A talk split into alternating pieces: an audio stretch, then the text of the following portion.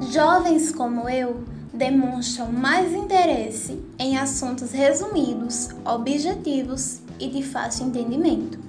Nesse podcast, vou abordar o tema A função do jovem no século XXI. Vai ser muito rápido, prometo.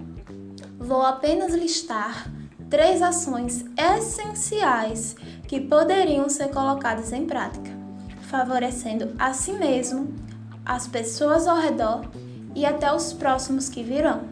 Vamos lá? Primeiro, apoiar a sustentabilidade. Mas como? Cultivar uma horta ou pomar em casa, por exemplo. Essa horta ou pomar pode servir para alimentar pessoas carentes de rua.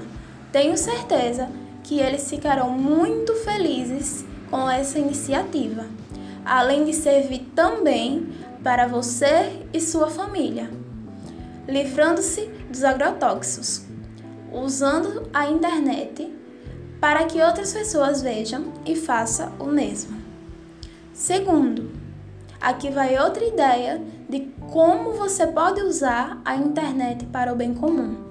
Que tal montar um grupo de jovens que tocam e cantam e levar a alegria da música a um lar de idosos?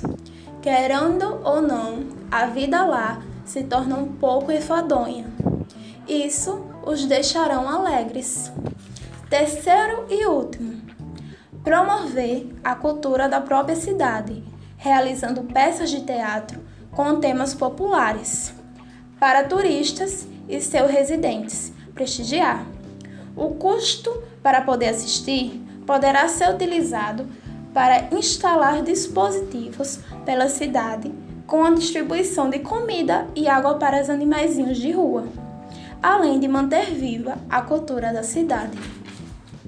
Tudo que eu citei, podemos usar a internet para divulgação, fazendo assim chegar no maior número de pessoas, porque somos muitos e podemos fazer isso.